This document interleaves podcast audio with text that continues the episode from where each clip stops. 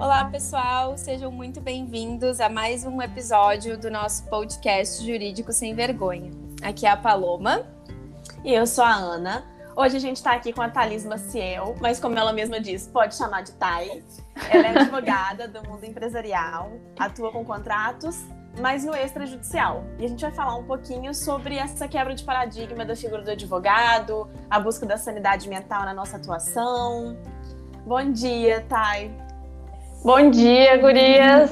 Obrigada mais uma vez aí pela oportunidade, por eu estar aqui. Espero que a gente consiga levar um pouco de graça e humor para as pessoas também, além do bate-papo. Seja muito bem-vinda. A gente está muito feliz com a tua participação. É um prazer te receber. E a gente quer ouvir a tua história, a gente quer ouvir. A gente já comentou até antes aqui, enquanto a gente estava conversando, é, antes de começar a gravar, o quanto que a gente admira a forma como tu comunica o teu trabalho. E a gente quer saber um pouco assim, é, como que tu traz isso para o teu dia a dia. Eu acho que uma das coisas que chama muita atenção é o equilíbrio. Eu acho Sim. que essa é uma palavra que, que para mim, é, é assim, quando eu vejo o teu trabalho, é o que, que me traz, assim. Ai, que bom. É, bom, então vou fazer um resumo bem rápido de como que eu vim para onde que eu tô hoje, tá? Eu me formei, é, eu sou advogada, me formei em 2012, passei na prova da OAB mesmo em 2012, sou advogada desde 2013, que foi quando eu peguei minha carteirinha. E aí, é, eu comecei a advogar, primeiro fui advogada voluntária ali na Justiça Federal, que foi bem legal e tal, queria fazer concurso público, né, aquela coisa toda. Aí até que eu descobri que advogar é uma coisa legal, porque é muito dinâmico, aí eu notei que era muito dinâmico, comecei a gostar e tal. E aí é, escolhi o direito empresarial para eu seguir, porque eu sou de uma família de comerciantes, né? Então, meus pais eram microempresários e esses são os empresários que até hoje eu gosto de trabalhar, nano, nano empreendedores, microempreendedores, é o pessoal que eu gosto, assim, que é, até a comunicação ficou um pouco mais leve. Mas nessa aí de direito empresarial, lá pelas tantas, eu vi uma oportunidade de trabalhar com agronegócio. E foi muito maluco, porque eu comecei assim, bah, o direito, o direito empresarial, ele é uma gama de coisas. Eu morava em Porto Alegre nessa época. É, sou natural do interior do Rio Grande do Sul, mas morava em Porto Alegre nessa época. E aí eu disse, bah, o direito empresarial é muito grande, como que eu vou achar o meu subnicho dentro desse baita nichão aqui? Aí comecei a frequentar alguns cursinhos lá na OAB. E eu entrei no curso de agronegócio e tinha eu e mais dois, dois, dois caras só, e um deles tinha sido meu professor de pós-graduação de direito empresarial. Então eu disse, bah, é aqui no agronegócio que eu quero ficar. É aqui que eu quero ficar. E aí, claro, né, uma oportunidade financeiramente muito interessante. Eu estou falando de 2016, então o agronegócio não é o que era hoje. Afirmei meu pé no agronegócio, comecei a estudar, troquei de escritório, entrei aí no mundo bem corporativo, embora fosse agronegócio, era bem corporativo e tal. Até que por mais que eu tentasse manter o equilíbrio nessa época lá em Porto Alegre, já eu viajava, eu já meditava, fazia yoga, já buscava uma qualidade de vida, não deu mais para mim, né? Eu tive uma, um burnout, né? Eu beirei ali o burnout, eu saí um pouquinho antes e fui, agora pasmem, senhores, fui passar o meu Réveillon num retiro espiritual e passei a minha virada de ano dentro de uma caverna. É, acreditem, essa é uma história real, tá? Sensacional, sensacional. E, gente, e é isso que o burnout faz com vocês, tá? Então, assim, eu tenho várias histórias de pessoas que eu conheci nessa caminhada com histórias muito mais loucas que a minha, tá? Então, cuidado para não ter burnout. E aí, depois disso, eu tirei um período sabático, que foi onde eu viajei, fiz trabalho voluntário, eu vendi todas as minhas roupas de advogada, sapato de salto, tudo. Eu pensei nunca mais quero advogar na minha vida. E com esse dinheiro do meu brechó, eu fui viajar, fiz um trabalho voluntário na Europa com uma ONG lá e tal. Fui, passei três meses na Europa com 500 euros. É, fiz curso de floral. Aí eu fiquei um ano trabalhando como terapeuta floral online. Foi meu primeiro, meu primeiro infoproduto foi isso. E aí tá. Só que eu pensei, poxa, caramba, eu gosto do direito, eu gosto de advogar, né? A gente que é advogado, a gente é, a gente tem uma ferramenta muito importante para a sociedade, né? Que é comunicar o direito, dizer para as pessoas sobre os direitos que elas têm, é, tentar facilitar a vida das pessoas. Ah, quero voltar a advogar. Quando eu resolvi voltar a advogar, eu já vim com essa nova roupagem, então, porque daí eu já estava morando aqui em Santa Catarina, e aí eu pensei, agora vai ser do meu jeito. Não tem mais essa de sapato de salto, não tem mais essa de saia lápis. Eu vou começar, começar a mostrar para as pessoas as minhas tatuagens, não vou mais ter vergonha de ser quem eu sou. E vai ser assim, e quem quiser me contratar, que me contrate, né? Só que assim, eu não fiz isso a la louca. Eu planejei, né? Eu fiz um Canva do escritório, abri Google Meu Negócio, aquela coisa toda de quem tem um escritório 100% digital, que é o meu caso. E aí, disse ali no Instagram, estou advogando para os meus amigos. O meu Instagram era fechado, tudo. Veio o meu primeiro caso, tipo, duas semanas depois, uma amiga minha, e aí é a importância de network, né? Já aproveito para falar a importância uhum. de network aqui. E aí uma amiga minha disse assim, ô Thay, tu trabalha assim, assim, eu tô aqui com uma questão trabalhista. Aí eu disse, putz, não trabalho com trabalhista, mas o que que é? Vamos achar uma parceria aqui, né? Uma parceria e aí o resultado é que foi uma negociação toda extrajudicial, porque é isso que eu faço muito também, mediação privada, negociação extrajudicial, negociação para contratos, acordos, etc. E que resultou, daí a gente, eu achei de fato uma parceira com conhecimento técnico, né? Porque isso tem que ter também, o conhecimento técnico específico em trabalhista, já que não era minha área e esse acordo homologado resultou em honorários que me mantiveram por bastante tempo por meses, o suficiente até eu conseguir me arquitetar de novo, estar no mercado de trabalho, mostrar para as pessoas que eu estava é, advogando de novo e tal, que tinha passado ali a fase hippie, né? A fase hippie, hippie barra realizando sonhos de adolescente. Uhul, vamos lá! E e aí a questão do equilíbrio veio por causa disso, porque eu, eu senti na pele, assim, né, é, a dificuldade de sobrecarga. E aí foi onde eu decidi, eu disse, ok, se eu quero advogar, eu quero que seja leve, desde a minha postura com relação aos meus clientes, até a minha rotina, até o que eu vou fazer da minha vida. E comecei. Comecei, comecei, começou a dar certo, começou a dar certo, e aí, nesse meio tempo, me surgiu uma dor no cóccix. Eu acho que é importante trazer isso também, porque eu quase entrei no modo workaholic de novo. Eu comecei a querer estudar muito, saber tudo sobre direito empresarial, porque como eu fiquei um tempo afastada do mercado, na minha cabeça, eu tinha que saber tudo, eu tinha que correr atrás daquele e me veio a dor no cóccix e ela veio e me disse assim: Olha aqui, querida, se tu te mudou de Porto Alegre pra fazer essa merda que tu tá fazendo. Pode falar palavrão, desculpa. Pode, pode. Tá. Pode. Pra fazer essa merda que tu tá fazendo com a tua vida, não vai dar. E aí foi onde eu freiei de novo. Óbvio, né, Gurias, que eu já tava num nível bem menos corrido. Mas assim, quando eu vi, eu não tava mais indo pra praia. Eu não tava, eu tava, só queria estudar, só queria estudar. E eu, e o meu, meu companheiro reclamando, tipo, porra, agora tu não tem mais tempo, tu só quer trabalhar, tu tá estressada, tu tá não sei o quê. Aí veio a dor no cóccix e disse, quer saber, chega, não vou mais deixar, e deixar que isso aconteça. Mas isso é uma coisa que a gente tem que ter paciência conosco. Não é do dia para a noite que a gente vai mudar, não é porque eu passei o Réveillon numa caverna que eu vou mudar, que eu vou sair de dentro dessa caverna o Batman ou outra pessoa diferente, né? não é assim. Então isso me, me ensinou muito assim a ter o tempo para as coisas, né? Ter o tempo. Então assim, ok, Thalys, tenha paciência contigo. Às vezes aquela Thay workaholic vai vir te visitar e tu conversa com ela e deixa ela embora, né? E aí foi essa dor no cóccix, eu brinco que eu vou escrever um livro que eu aprendi com meu cóccix, né? Porque, porque essa dor no cóccix, ela realmente mudou, mudou mais ainda a minha vida. Ela mudou mais, inclusive, do que qualquer outro retiro que eu tinha feito, etc. E depois disso eu comecei a olhar, bah, o nosso corpo, ele nos manda aquilo que a gente tem que olhar, né? Aquilo que a gente tem que observar. E desde então, é isso que vocês veem, assim, é um, um, um, misto de responsabilidade quando se trata da minha profissão, dos meus clientes, de fazer o que tem que ser feito, mas sempre com bom humor, né?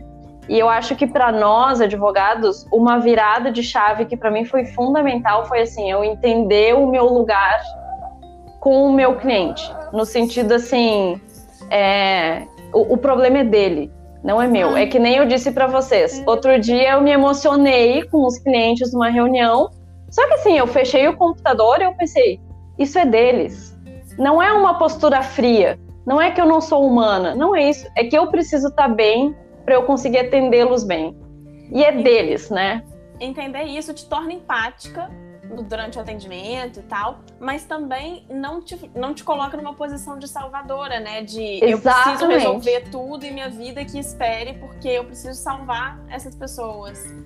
E é libertador, né? É Sim. libertador. Eu acho que essa é a palavra. Quando a gente consegue é, ficar nessa postura, assim, e além de tudo, a gente consegue ser mais estratégico. Até falei sobre isso no artigo que eu escrevi ontem é, o, da importância da gente conseguir.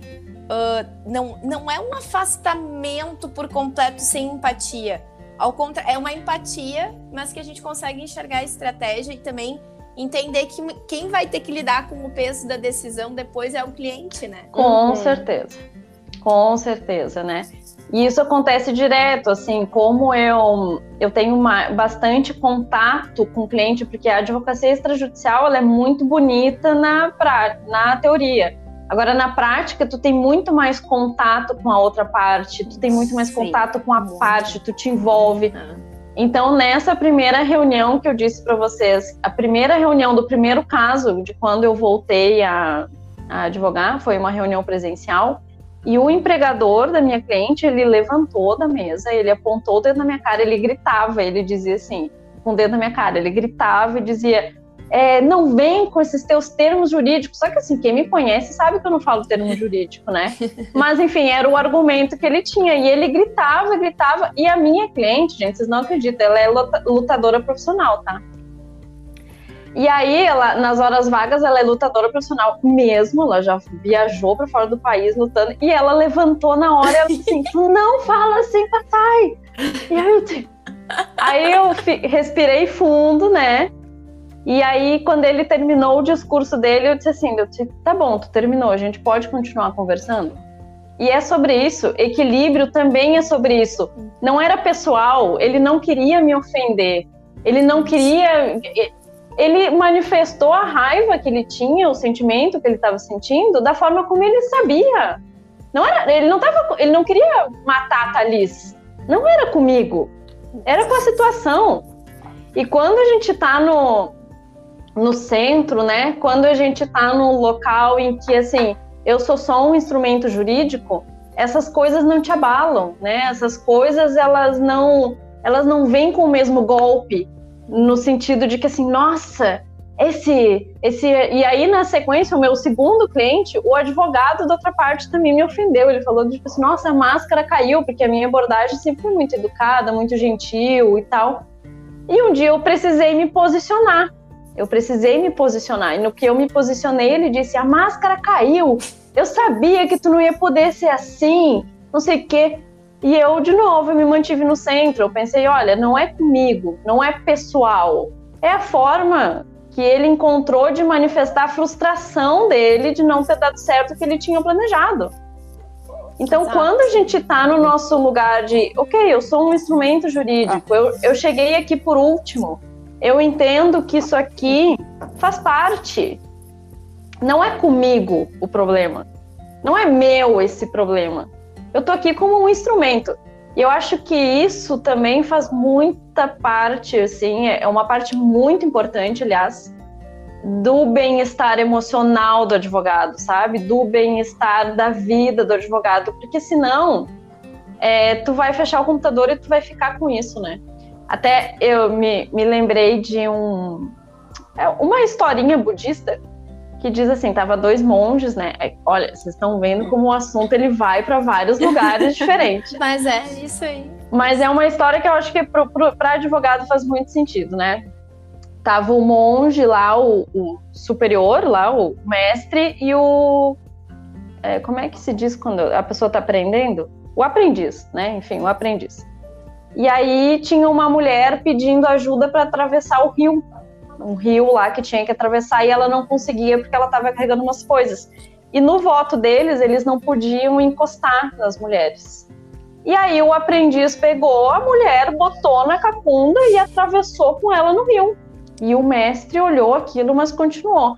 Aí chegou lá do outro lado do rio, ele largou a mulher, a mulher agradeceu e tal, e eles continuaram o caminho. E aí, daqui a pouquinho, o mestre olhou para ele e disse assim: Tu sabia que não podia encostar na mulher? E tu fez isso. Aí o aprendiz disse assim: Sim, só que eu larguei ela lá na beira do rio e tu continua com ela na tua cabeça até agora. E isso é muito a postura do advogado. É que nem a Paloma disse, não é não ser empático. O aprendiz, ele foi empático. Só que ele largou ela lá. lá. Ele fez o que tinha que ser feito e largou. É que nem a gente. A gente uhum. fez o que tinha que ser feito, fecha o computador, vai olhar para o teu relacionamento. Uhum. Vai sabe? É o lugar e dali para frente é com o é. que ele vai fazer com isso é com ele, né? Exatamente. E isso é uma coisa que eu digo assim, ó. A gente tem uma, eu, né? Eu tenho uma postura bem masculinizada quando eu tô trabalhando, assim, de resolver, de coragem, de ir para a vida e tal. Só que assim, eu fechei o meu computador, eu sou aqui a, a humana da valinha, né? Eu sou a filha da minha mãe, eu sou a, a, a companheira do meu companheiro. É, eu sou a, aquela mulher que quer, que gosta de cozinhar. Uhum. E é isso. Se eu trouxer os meus clientes aqui para dentro de casa, ainda mais eu que trabalho home office, imagina o que, que vai ser minha vida. Esse tanto uhum. de gente imaginária que tem. Uhum. Não dá, né?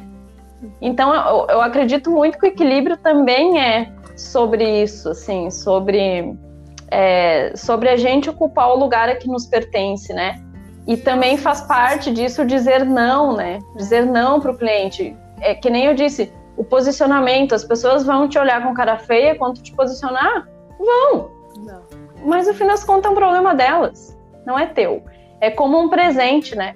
Se alguém te ofende e tu aceita essa ofensa, tu tá pegando o presente da, da, da mão da pessoa. Agora, se tu não aceita e tu segue a tua vida, a pessoa continua com o presente na mão dela. Exatamente. Então esse posicionamento assim que a gente tem, né, essa postura que a gente tem, acho que é uma das chaves fundamentais do advogado, né?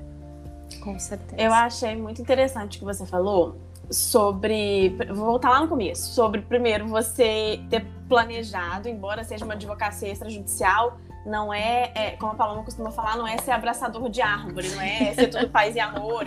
não é porque eu vim de, passei ano novo no retiro na caverna que eu que não sou... vai ter estratégia. É, né? Exatamente. O extrajudicial também pode ter estratégia. O viver onde as pessoas tiram férias, que você fala muito lá no seu Instagram, pode ser com estratégia. tem que ser, né? Tem que ser, senão não dá certo. Senão não funciona. Ele pode ser rentável e Exato. também não é quando o outro vier te ofender, você abaixar a cabeça e, e, aceitar, igual você acabou de falar. É também saber se posicionar, ser assertivo quando necessário, ser empático quando necessário, saber a postura e se autoconhecer faz muita diferença nesse né, muita atendimento. Muita diferença. Muita diferença. Porque assim, ó, quando tu conhece os teus gatilhos, tu sabe o que vai te ofender.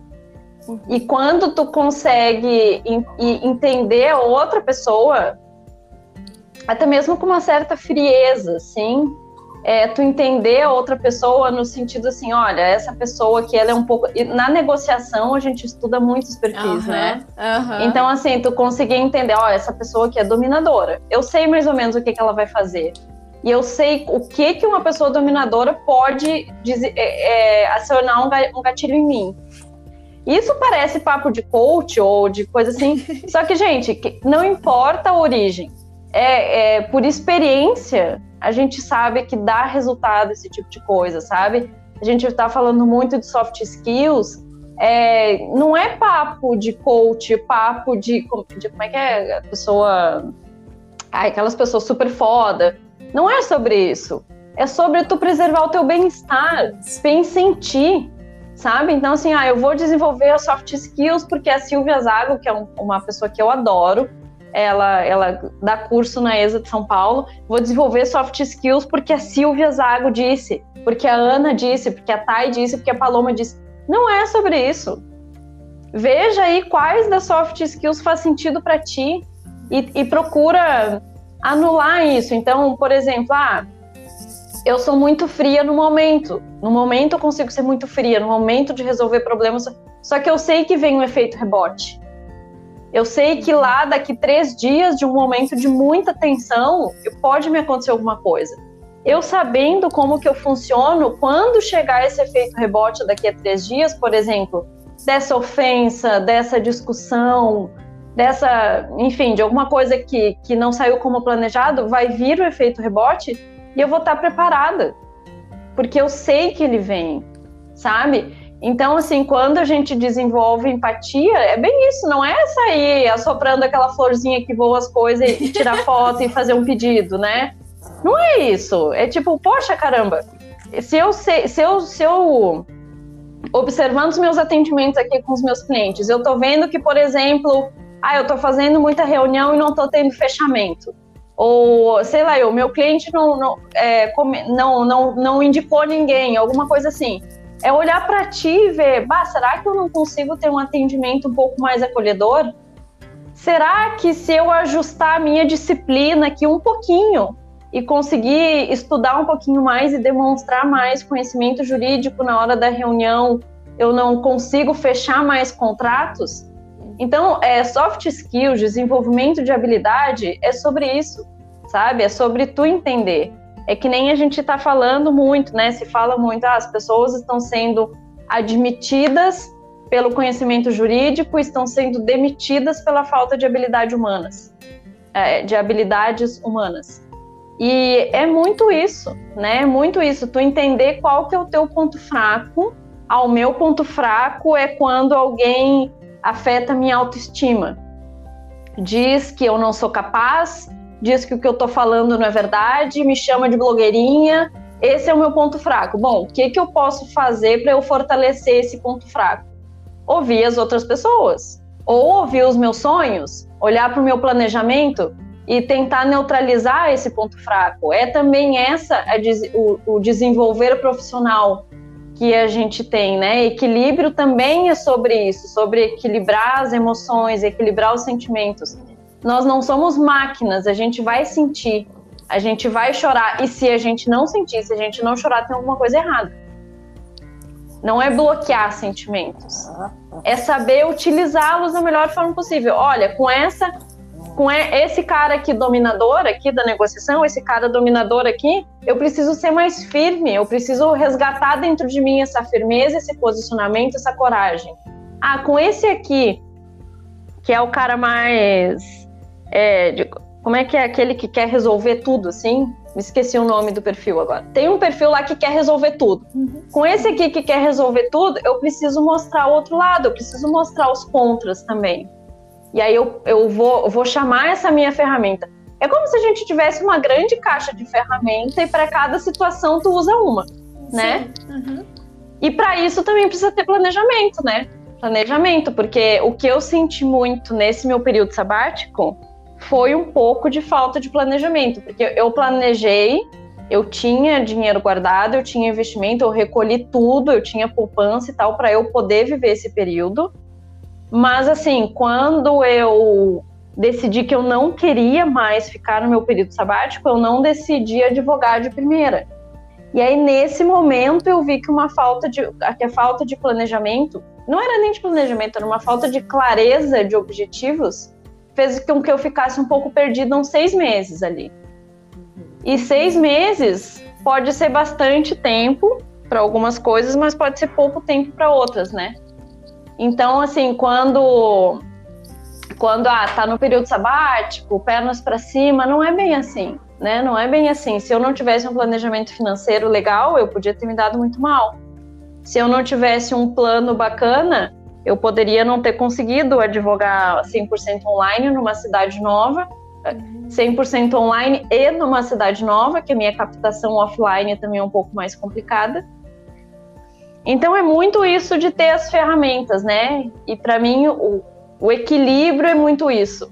Eu acordo mais cedo, não é porque eu faço parte da turma das 5 a.m. ali. Nossa, vou acordar de manhã, milagre de manhã. Não é, não é. é. Começou por necessidade. Eu acordava de manhã, porque na época da minha faculdade eu trabalhava no comércio, eu não trabalhava direito, eu trabalhava seis dias por semana. Eu só conseguia estudar às quatro e meia da manhã. Porque a minha faculdade, ainda por cima, era em outra cidade. Então eu chegava em casa onze e meia da noite, dormia até as quatro e meia da manhã, quatro e meia da manhã eu levantava e estudava. E aí ia para o meu dia, de noite eu ia direto para a faculdade, voltava todo dia. Então, assim, eu já tive esse período de ter que estudar muito, de ter que fazer muito. E eu acostumei a quatro e meia da manhã acordar nessa época. Hoje em dia eu acordo seis horas, enfim, a hora que, que o meu despertador é natural aí desperta. E não é porque eu vou acordar e vou, nossa, salvar o mundo de cupim que o cérebro. Não é isso, né? É porque eu acordo porque eu gosto de silêncio, eu sou uma pessoa um pouco mais meditativa, então eu sou, eu sou meio lenta, eu escolhi ser meio lenta, então eu quero ficar mais lenta. É, agora sim, a, a, o modo homizinho, como eu digo, né, tá ali na minha caixa de ferramentas. Se tem um dia que eu preciso ser um trator e, e trabalhar 16 horas por dia, eu vou fazer isso. Desde que eu esteja consciente de que no outro dia eu vou estar muito cansada e eu vou ter que tirar amanhã de folga.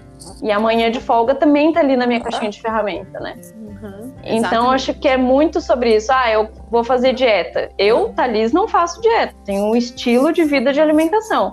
Agora chegou, eu não, não, não costumo comer muito glúten. Agora chegou o final de semana, a pizza rola solta aqui em casa. Porque eu penso assim, ó, eu, quer, eu amo pizza, eu não vou deixar de comer pizza. Eu só não vou comer pizza todos os dias. Uhum. E aí chegou o final de semana, é ali o nosso sábado, é o dia do glúten aqui em casa, é uma festa, porque daí é pão de alho no churrasco, é pizza, é hambúrguer, é tudo. E aí no domingo eu sei que eu vou estar meio ruim. Eu sei uhum. que eu vou estar, o meu intestino vai estar meio esquisito, então assim, eu já vou me preparar para tomar um suco verde, para ficar de jejum, é a compensação, né? É a compensação. E com as nossas quali com as nossas características pessoais é assim, porque é uma coisa, outra coisa que eu noto também é que a advocacia às vezes ela é muito cruel com o advogado e com os operadores do direito nesse sentido de características pessoais, sentimento, emoção. Não é ruim, gente. Ele só tem que ser usado na hora certa. Uhum. E assim é, sabe, para mim, né? Eu, Thalis, isso não é uma verdade absoluta e eu peço que vocês questionem dentro de vocês tudo isso, porque não é uma verdade absoluta, vocês têm que, cada um tem que encontrar a sua verdade, mas para mim é muito sobre isso, sobre compensação, não tem problema eu ficar triste. Não tem nenhum problema eu ficar triste, eu vou ficar triste. Eu sou ser humano. Agora, se eu permanecer nessa tristeza, aí sim eu preciso me atentar, porque pode ter uma depressão, eu já tive depressão, isso é horrível. Então, assim, não é não sentir raiva daquele cliente que fez o que tu não orientou. Tu vai sentir raiva, tu vai sentir ódio, porque afinal de contas tu estudou para aquilo, tu sabe o que tu tá falando, tu sabe o que é melhor para ele. Mas é uma escolha dele. E isso deixa leve. Então, assim, sente essa raiva. Sente esse ódio. Passar. Tu é ser humano. Tu é ser humano. Sente e deixa passar. Exatamente. Porque senão a gente vira acumulador de conhecimento. Porque a gente acha que tem que fazer 500 pós-graduação, 800 cursos, ler 997 livros para estar tá pronto para resolver um problema que às vezes é só tu ouvir o cliente, perguntar, perguntar que tu vai entender que o problema não é aquele que tu achava. E aí a gente vai ter uma obesidade mental é, tu ficar guardando sentimento, guardando sentimento, emoção, emoção, não, porque eu sou uma máquina.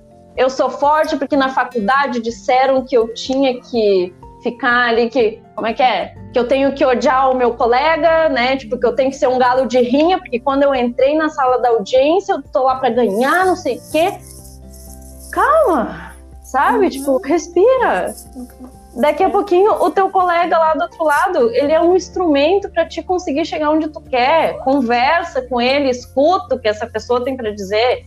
Não deu certo, não deu certo, mas pelo menos tu tentou, sabe? A alimentação é muito assim, nossa, não, porque agora eu vou fazer a dieta mediterrânea. Agora eu vou fazer a dieta cetogênica.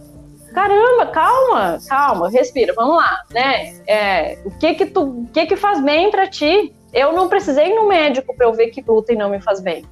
Eu, eu, claro que depois eu fui, né, gente? Porque eu não sou especialista em comida. Eu também não sou psicóloga, não sou nada.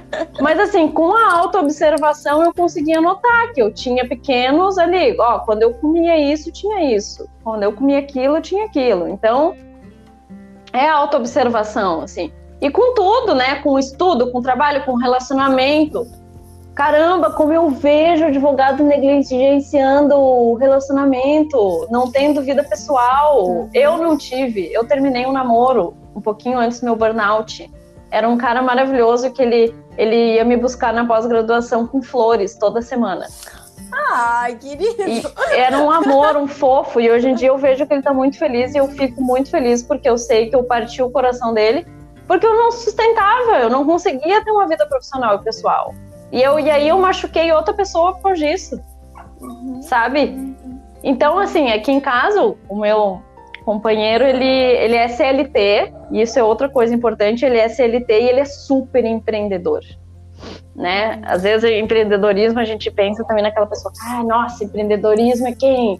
Ah, o empreendedor é o cara lá que vai e tem a própria empresa. Para mim, empreendedor é postura de vida. Uhum. Postura uhum. de vida. E é isso aí mesmo. É tu encontrar oportunidade de ninguém tá vendo na tua carreira, na tua vida. Nós dois trabalhamos em casa, o escritório dele aqui do lado.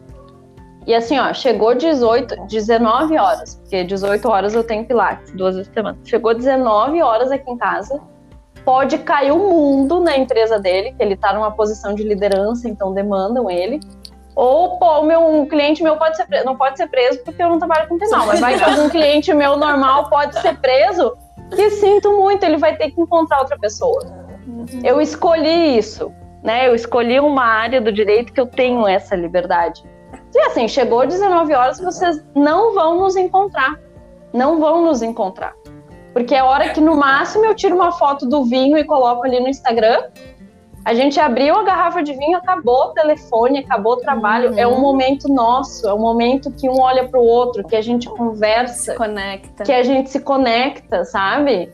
E comigo é a mesma coisa. Tipo, por que, que eu acordo de manhã cedo? Porque eu preciso esse momento. Pra, esse momento é para mim. É para mim. Não é para eu dominar o mundo que nem o Pink e o cérebro. É para mim. É para o meu silêncio, né? É para minha leitura. É para eu fazer nada. Eu amo fazer nada. Adoro fazer nada. É para eu fazer nada que eu acordo mais cedo. Eu então, assim, beleza, eu falo, eu falo que nem uma matraga, que nem uma vitrola. Então, por favor, falem também, porque olha, o negócio aqui, caramba, ainda mais um tema desse, que é o tema da minha vida. Eu vivo para isso então eu vou ficar falando. Por favor, por eu favor, acho, participem. Eu acho genial que você compensa, por exemplo, acordar cedo, igual a gente comentou antes da gente começar a gravar, né? Que você compensa o acordar cedo com o tirar um cochilo depois do Dormir almoço. Dormir depois do almoço, porque sagrado. É uma hora que você se sente inútil, entre aspas, né? No, no, pro trabalho, você não consegue raciocinar, então eu vou tirar meu cochilo. Exato. Eu, o meu, a minha forma de fazer isso, graças a Deus eu consegui, não, não cheguei a, ter problema no cóccix, não cheguei a passar por burnout. e ainda estou muito longe de onde eu quero chegar nesse sentido de, de liberdade e, e conseguir o equilíbrio. Mas eu comecei, assim como você, eu formei para fazer concurso, mas comecei a advogar, achei maravilhoso. Daí eu comecei numa área que, não que eu desgoste da área, mas não é a minha área de paixão e tal. Comecei a mexer com o consumidor. E numa postura muito litigante, em uma cidade em que a gente, eu atuei contra construtoras por um tempo, daí era aquele. Era 300 processos na OAB, porque a construtora entregou um empreendimento cheio de defeito, enfim. Uhum. Então, rolou essa sobrecarga. Depois disso, eu saí da cidade que eu morava, que era Campos dos Goitacazes, fui para Juiz de Fora, em Minas, que era a minha cidade mesmo. Comecei a atuar nesse, continuei atuando nesse mesmo escritório, mas em home office. E aí eu falei, ah, vou, eu não sei se eu vou dar certo com home office, não tô achando legal e tal. Hoje eu amo. Mas uhum. daí eu fui trabalhar num escritório de contencioso de massa. E atuar para a empresa, continuei no consumidor e tal, no cumprimento de sentença. Daí eu trabalhava, não era CLT, mas trabalhava de 9 a 6, igual CLT mesmo. Daí chegava em casa e ainda tinha que dar conta das coisas de campus, porque eu não larguei o escritório lá. Trabalhava até duas horas da manhã. E eu, domingo, eu morava perto da minha mãe para poder almoçar todo domingo com ela. E eu não ia, porque eu tinha que uhum. trabalhar. Chegou um momento que eu falei: chega, eu não aguento mais, eu não tô feliz nesse lugar. Eu consegui financeiramente me organizar para sair desse lugar e tal. Agora eu vou continuar só com o escritório, que eu já atuo em campus. Tá? Continuei ainda na, na, área que eu não gostava. Agora eu tô fazendo essa transição, tô conseguindo. É, é os casos que eu, que eu ainda tenho no consumidor eu continuo, mas estou conseguindo focar só na família e sucessão e tal. Migrar pro, pro extrajudicial, com a gestão Sim. adequada de conflitos, enfim. Ainda estou longe de onde eu quero chegar, mas hoje eu consigo levantar às 8 e meia, 9 horas da manhã, que é o horário que me dá prazer. Eu consigo sentar na minha mesa de café da manhã e ficar lá meia hora tomando um café numa lerdeza absurda, Exato. porque é o meu momento aquele. Eu sento para trabalhar às 11 da manhã. Se Sim. eu vou ter que ficar até mais tarde, isso é uma coisa que eu vou resolver no meu planejamento e tal. E aí claro. aquelas técnicas de, de produtividade, reticências, né? É. Isso eu posso compensar. Mas eu sento para trabalhar às 11 horas da manhã e eu sinto feliz. Se eu levanto às 6 e vou sentar às 8 para trabalhar, eu não vou, não vou sentar com o mesmo feliz. clima, não vou render. Sim. Não vai ser a mesma coisa, né? É a gente saber identificar o que faz bem pra gente, respeitar isso e eu acho que a gente é muito privilegiada de poder se dar essa oportunidade. É. Mas certeza. ela não caiu no nosso colo, né? A gente também não. busca, a gente vai atrás, a gente busca muito ela, né? É, com certeza. Eu acho que a questão toda, Gurias, é, é, é a palavra, ao meu olhar, assim, é, é justamente equilíbrio. É, tem uma coisa que a Thay falou que eu achei muito legal, assim, que é. Uh, a gente ter essa caixa de ferramentas. É, é justamente isso que eu falo, assim. Faço o, o Maniza inteiro falando, é uma caixinha de ferramentas. Eu tô dando uma caixa de ferramentas para vocês. E essa coisa da gente também se permitir. Uh, eu, para mim, isso faz muito sentido. Criar rituais. Uhum. De manhã, eu também. É, é, assim, a coisa tem que ser um pouco lenta. Domingo tem todo um ritual que eu faço para começar a semana. Sabe? Tipo, qual Sim. é a energia que eu quero colocar? Porque Existe esse mito, né, de que o advogado é uma máquina. Eu brinco, né? Eu, eu, não, eu não tô indo pra guerra pra botar uma armadura uhum. e pra uma audiência. É. Eu tô indo numa audiência. Né? É eu não preciso isso. botar uma capa de super-herói, porque eu não, eu não tô indo salvar o mundo, tô indo resolver um conflito. Uhum. Então, assim, eu acho que esses rituais a gente se dá conta do quanto que. Da, se dá conta da nossa humanidade. É. A gente sim, não vai certeza. ser litigante o tempo inteiro, assim como a gente não vai ser pacificador o tempo inteiro. Exato. Né? Exatamente. Então, eu acho que é, é, um, é, é, um, é uma reestruturação da gente sair do, do 880. Que eu acho que é, é muito que a gente está vivendo hoje, né? Uhum. Ou tu é um lado ou tu é outro. Ou tu é isso ou tu é aquilo. Não, a gente é tudo ao mesmo tempo. A gente é, só precisa isso. entender né, o caminho, qual é o momento mais adequado de eu puxar aquela ferramenta, de eu me posicionar de uma forma mais ou menos assertiva. É, bem eu acho isso. que é isso, assim. Eu acho que é esse é o, é o, é o ponto da gente. E, e, também a gente parar de ter vergonha disso. Uhum. Já que estamos, né? Vamos jurídico sempre. Porque assim, qual é o problema de eu conseguir me organizar de uma forma tal que eu não precise ser um workaholic? Não tem é. problema é. nenhum. Aliás, isso é excelente. É. Então, eu tava. Desculpa. Pode falar, pode falar.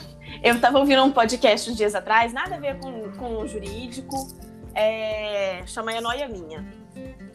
E aí, tava, é, a, a, ideia central desse episódio era discutir que a gente tem. Hoje em dia a gente tem várias vidas em uma. Antigamente a gente tinha essa visão de que é, eu trabalho com tal coisa? Eu sou comerciante, eu tenho que ser aquilo pro resto da minha vida, eu entrei num casamento, eu tenho que manter ele pro resto da minha vida, a gente não tinha oportunidade de mudança. E hoje em dia a gente se permite mudar. E aí um, uma das pessoas, ela formou em publicidade, ganhou prêmios e tal, mas percebeu que não era isso que ela queria. Daí ela largou tudo e foi fazer faculdade de psicologia e hoje é um psicanalista super bom. Uhum. A outra formou em, acho que publicidade também, mas trabalha com, com uma outra coisa dentro da publicidade que ela nunca pensou em atuar, enfim.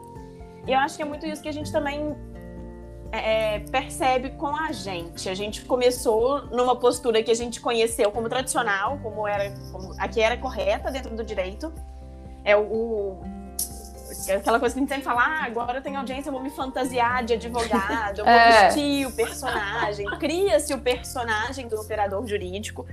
É, daí a gente se formou muito nessa postura e a gente vem entendendo que não é tão assim, né? Que essa postura não é tão necessária o tempo todo. É claro que, igual a Thay falou, é, se eu preciso puxar aquele, aquela postura do homenzinho dentro de mim, eu vou puxar. Por outro lado, ela equilibra. Esses dias eu vi no seu Instagram você falando, Thay. Ela equilibra pinta na unha de rosa. Ah, tá aqui, ó. É. a gente tem buscado mais esse equilíbrio e se permitido também sentir. Teve o burnout, foi fazer um mochilão na Europa. Uhum. Né? E, é. e, e se conhecer Sim. e sentir para poder não ter aquela vida de infelicidade que a gente vê que as pessoas mais antigas tiveram muitas vezes, né? Muito, exato. Uhum. Sabe, a... Fala, Paloma. Sabe uma coisa que, que tem feito muito sentido para mim? E aí, né, tu, tu trouxe né, essa, essa coisa da, da gente ter muitas. Porque o direito traz isso, essa postura mais masculinizada, né? Uhum. Dessa postura. Porque é uma energia mais estratégica, é uma energia claro. de, de resolver, né? E uma coisa que faz muito sentido para mim é cada vez mais colocar o meu feminino a serviço, sabe? Muito, muito, assim, ó.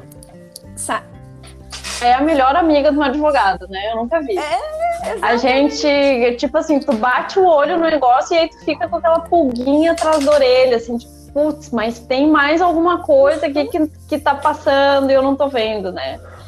E, e, é muito isso também, né? A gente, nós fomos criadas para usar terninho, né? Uhum. Não necessariamente para, sei lá, eu, para estar tá com um vestido solto né? Eu tô dando um exemplo aleatório aqui. Mas é muito isso. Mas assim, é, eu nunca fui uma advogada de audiência, né? Eu fiz poucas audiências na minha vida.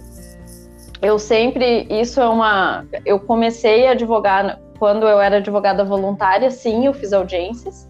Mas depois do primeiro escritório que eu trabalhei, eu era de contencioso de massa. E aí eu não fazia audiência. Quem fazia audiência eram os, as pessoas superiores a mim lá que faziam audiência.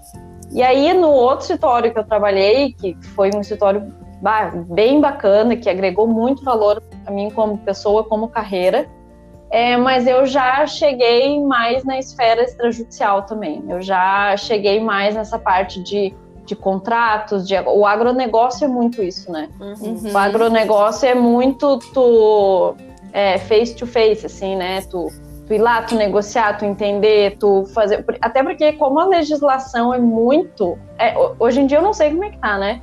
Me afastei completamente dessa área, mas a legislação era muito antiga, então às vezes a gente tinha que prevenir muito problema, né? Uhum. E, e, era isso que eu fazia, eu fazia mais esse papel, assim. Então, uhum. essa experiência da audiência não é uma experiência que eu tenho, mas eu escuto relatos. Eu fiz poucas audiências, mas assim, na reunião, é uma, quando se faz reuniões em extrajudicial, tu quer uma negociação para um acordo, alguma coisa, no agro tem muito, muita questão de lindeiro, né, de vizinhos e uhum. tal. Vai, às vezes o bicho pega e não tem nem o juiz para mandar alguém ficar quieto ali. Uhum. Então a às vezes é até a, pior, né? É, é então pior. a é, a inteligência emocional assim é uma característica que eu sempre de, desenvolvi. E uma coisa que eu me lembrei agora também, é que quando eu estava lá no, no escritório, nesse segundo escritório, no primeiro já era assim, mas no segundo mais, eu estudava muitas coisas que não eram direito, né? Eu estudava desenvolvimento pessoal, eu estudava estratégia de reunião, como fazer uma boa ata, como fazer uma boa pauta, como se vestir bem, como falar bem, como vender e tal, porque era o meu papel de captação de cliente. Eu tinha que captar cliente, trazer eu estava numa figura de, de liderança de uma área nova ali do escritório, que era o agronegócio. Então eu tinha que captar cliente, trazer ele e vender um produto. Uhum. Tudo isso tinha que ter uma base jurídica, só que por trás de mim tinham advogados e estagiários que faziam toda essa parte jurídica. E a minha parte era toda essa de captação, de gestão, de tal. E isso também é uma outra coisa, né? Que é uma, uma enganação aí para o advogado é falar que o jurídico basta, né? Porque eu me desenvolvi na carreira dentro de um escritório, eu me desenvolvi na carreira por habilidades não jurídicas, né? Por habilidades de gestão, de, de comportamento humano mesmo, de desenvolvimento pessoal. E essa, é, e essa é uma parte que a minha caixinha de ferramentas, Paloma, ela tá cheia desses negócios. ela tem bastante disso, porque é um, é, também é algo que vale a pena de se pensar. E eu não sei quanto tempo é, mas a gente está bastante tempo aqui, então eu queria falar só mais uma coisa que é sobre dinheiro, né? A gente tem que falar sobre dinheiro. Porque quando se escuta, se escuta, eu contando aqui, ah, ah para ela foi fácil, teve um burnout, foi viajar para Europa. Gente, vocês não fazem ideia da minha história, tá? E aqui provavelmente eu vou me emocionar. e o que eu quero dizer é assim, ó, é que nem a, a Ana disse, a vida que eu tenho hoje, ela não veio pronta. Eu construí absolutamente cada quadradinho. Eu, eu comecei a trabalhar com 13 anos. E lá em casa, o que a gente aprendia era assim: não, olha, tem duas heranças que a gente vai deixar para vocês. É, é, vocês vão aprender a trabalhar e vocês vão fazer faculdade. Escolham uma faculdade. Era assim. Uhum. A gente nunca foi uma. Nunca nos faltou nada, pelo contrário. Sempre tivemos, graças a Deus, o básico, uma casa boa, um chuveiro quente, longe de passar fome, longe disso. Mas o luxo também passou muito longe, muito longe.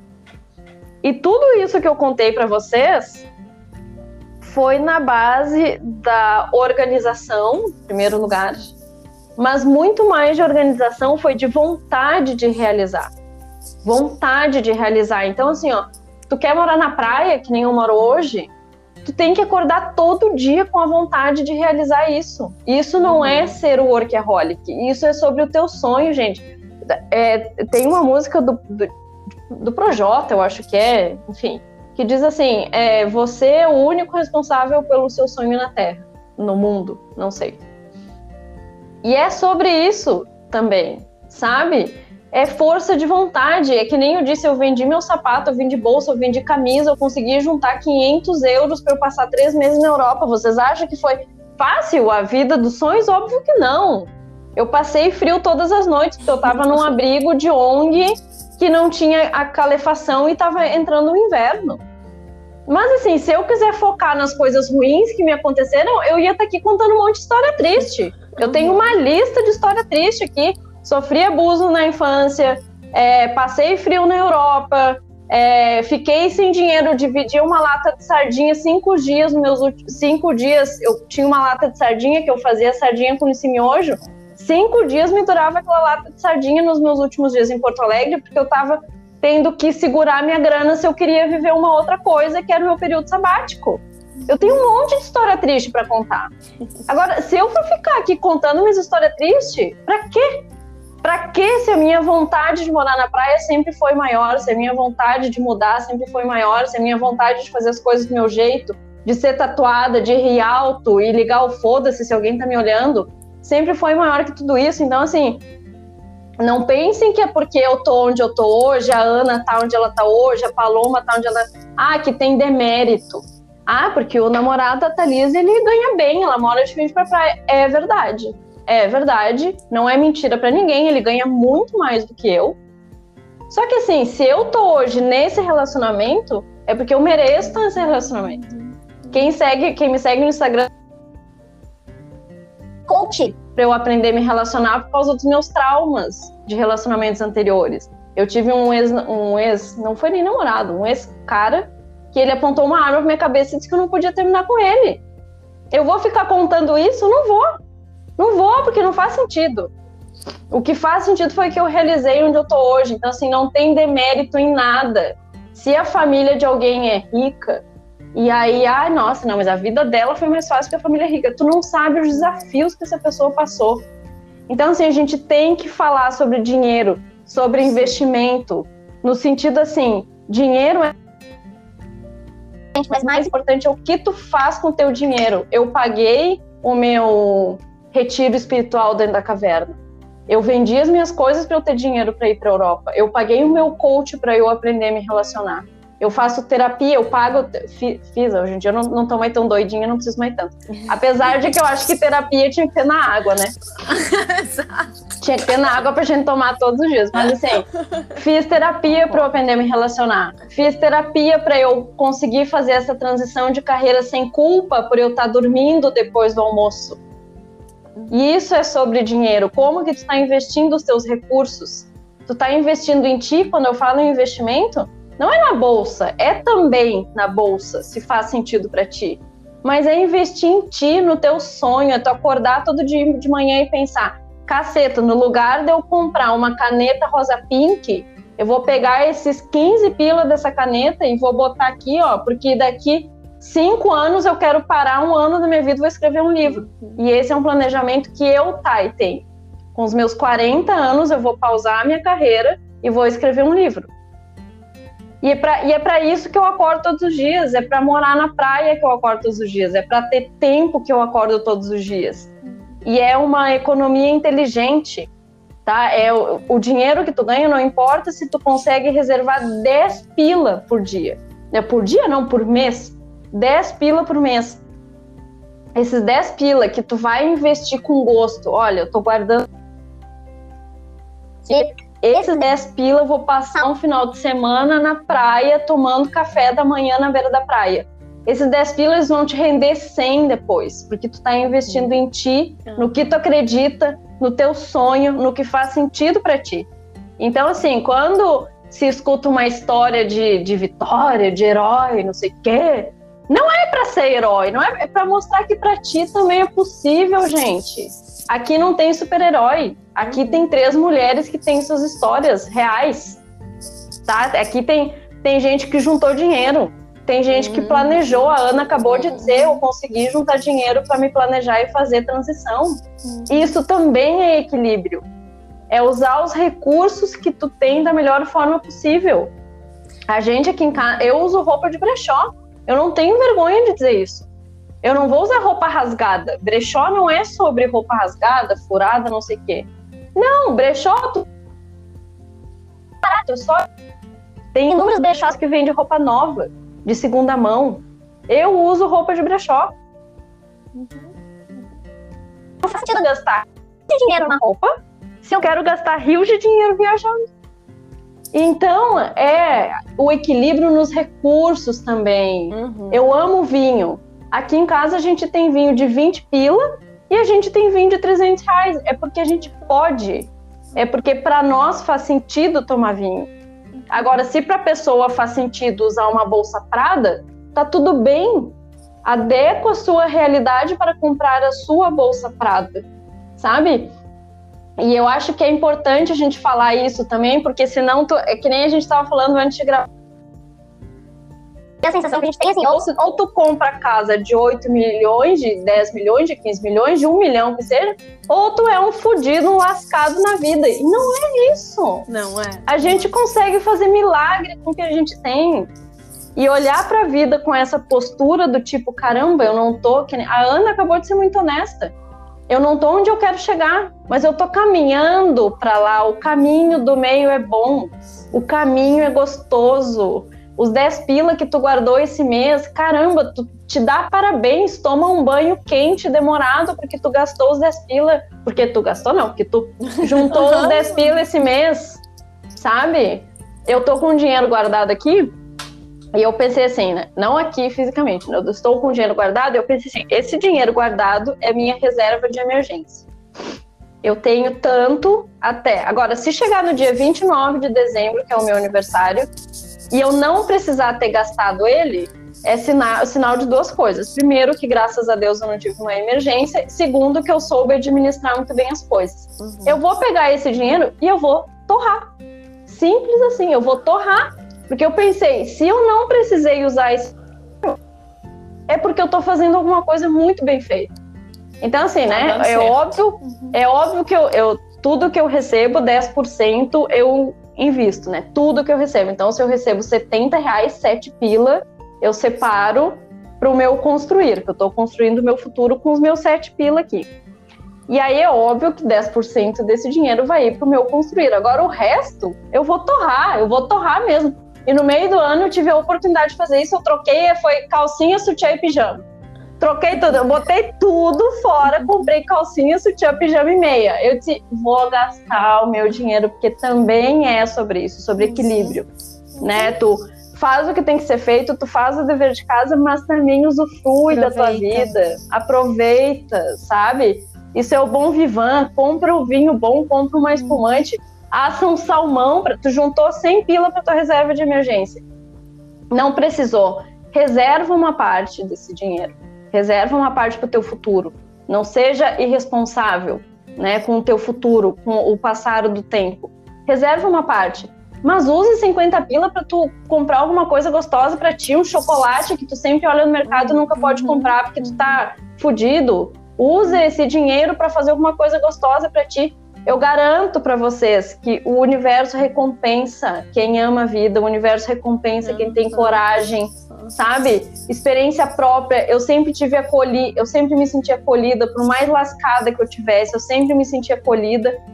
E é também isso, gente. Equilibrar também é equilibrar finanças.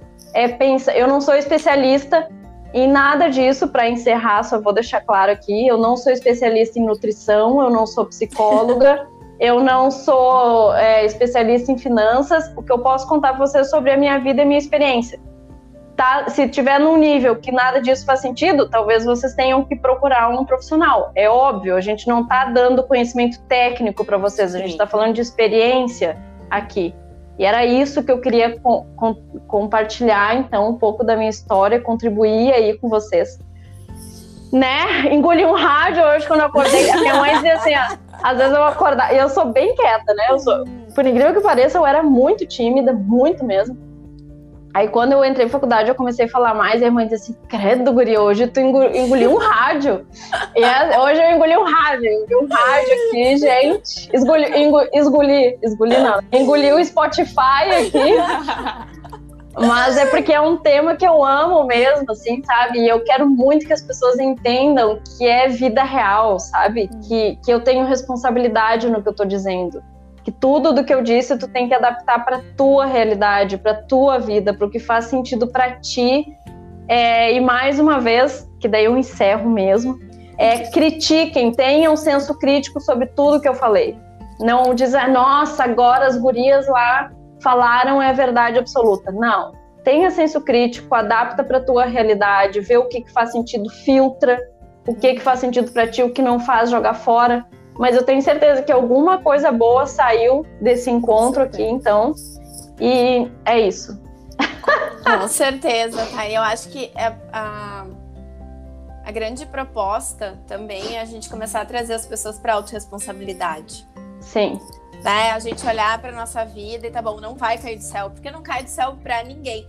Te ouvindo, nossa, como, como as coisas. Tem muita coisa da tua história eu não sabia, né? E uhum. te ouvindo, eu digo, meu Deus, a gente ressoa. Isso é muito real, assim. Também passei Sim. pelo burnout, também me fui pra, pra Europa toda atrapalhada.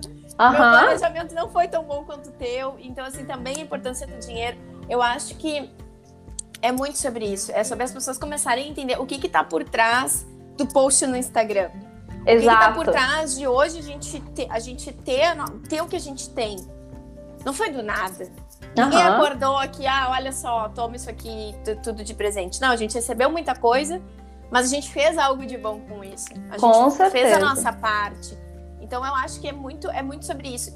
E, e, uma das grandes propostas que a gente tem aqui no podcast, e eu acho que todos nós com o nosso trabalho, é mostrar para os operadores do direito que assim a gente não é robô.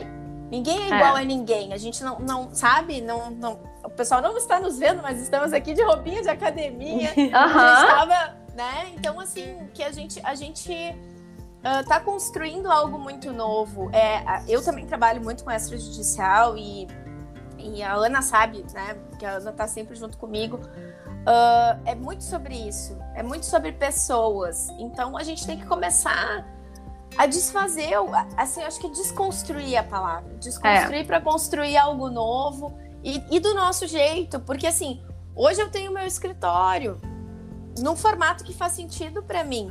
Sim. né? E talvez se chegasse um, um advogado corporativo para trabalhar comigo não fizesse sentido para ele. E tem que fazer sentido.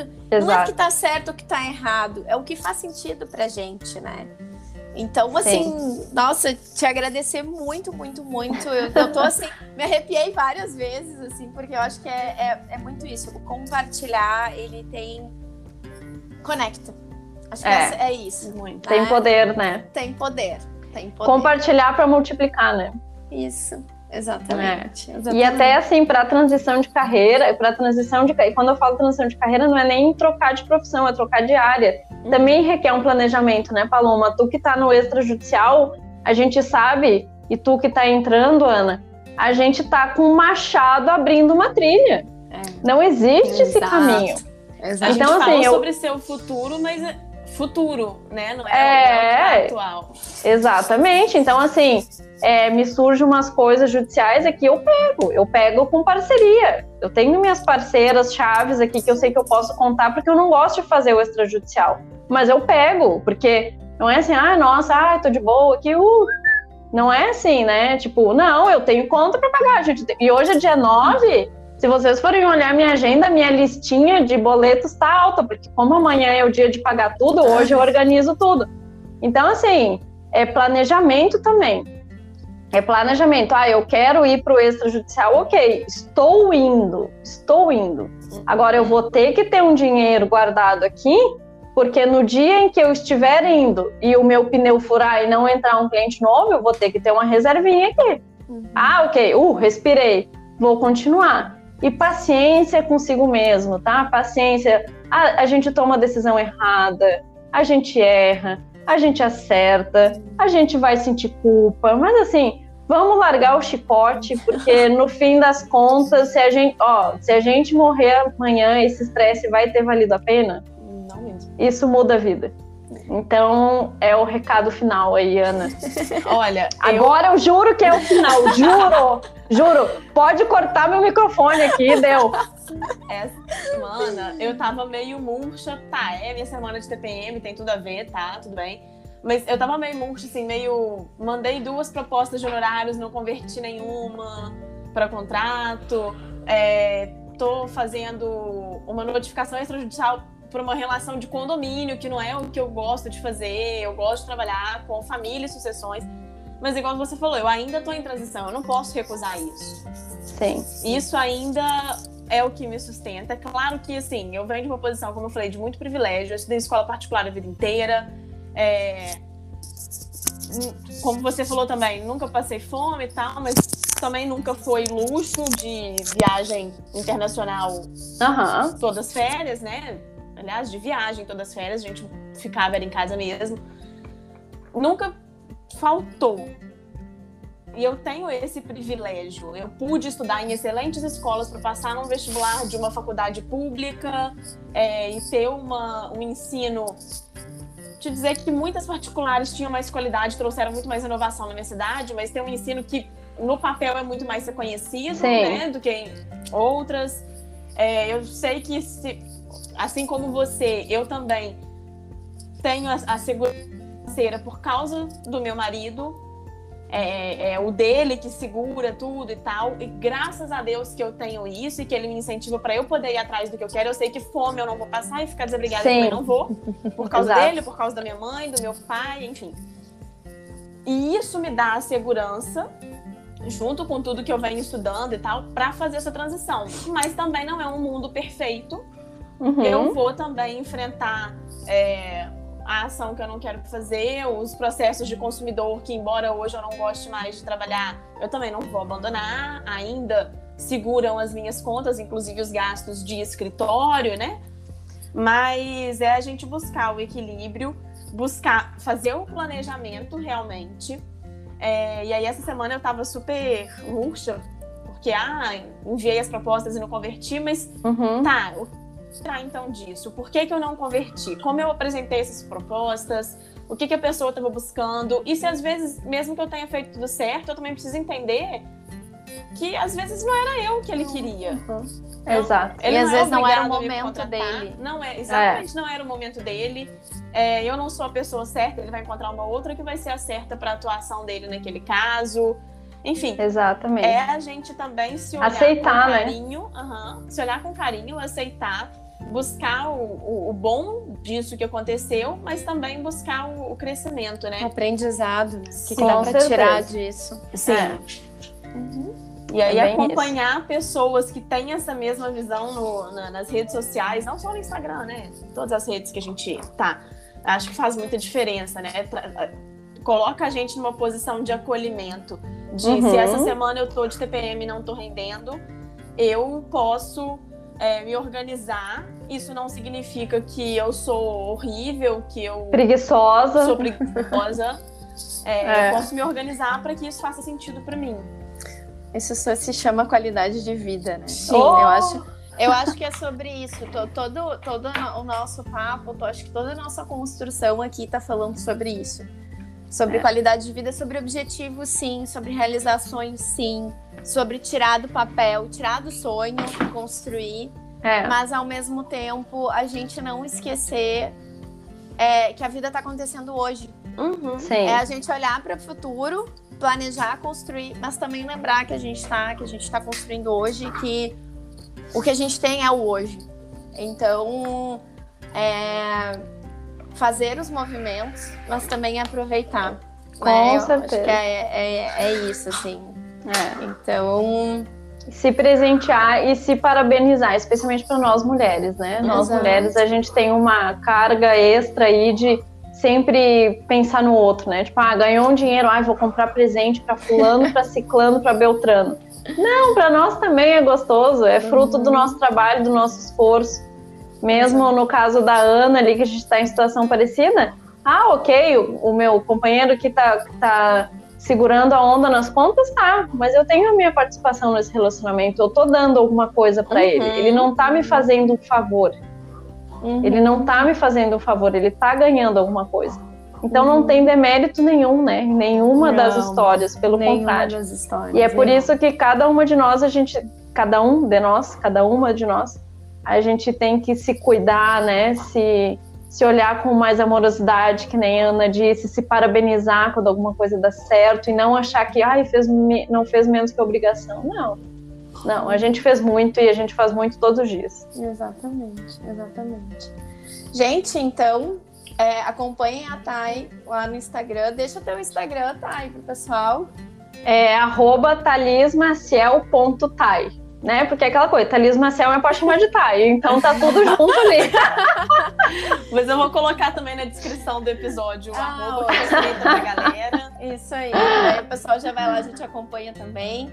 E só te agradecer, agradecer a tua disponibilidade, agradecer é, toda essa troca, assim, realmente foi, foi muito, muito, muito encantadora, foi muito construtiva e que cada vez mais as pessoas que estão nos ouvindo possam encontrar o equilíbrio na profissão e também conseguir entender que não é ah, só sobre onde a gente quer chegar, é sobre o agora também. Com certeza. Eu que agradeço imensamente, Gurias, mais uma vez a oportunidade aí e o, e o reconhecimento por essa minha abre todas as aspas do mundo luta é, pelo equilíbrio aí, né, na vida das pessoas. E agradeço imensamente quem está ouvindo também, por quem chegou até aqui, honra, parabéns, tu é corajoso. Então, agradecer também quem chegou até aqui, agradecer vocês e me colocar à disposição, né? Sempre o que vocês precisarem aí. Vamos juntas, é o que eu sempre digo, vamos juntas, porque quando um dá um passinho, todo mundo que tá ali naquele clã dá o passinho junto. Então, é Faz isso. sentido isso. Muito, muito obrigada, Thay. Obrigada também pra quem tá ouvindo até agora. Quem não acompanha a Thay, vai lá no Instagram dela. Tem baleia às 6 horas da manhã no mar, lá na janela dela. Tem os passarinhos que estão na varanda. Tem a, ca- a, né? A valinha. Tem chimarrão, mas também tem muito trabalho, muito ensinamento legal pra gente. Aliás, eu falei mais como se fosse uma oposição e não é.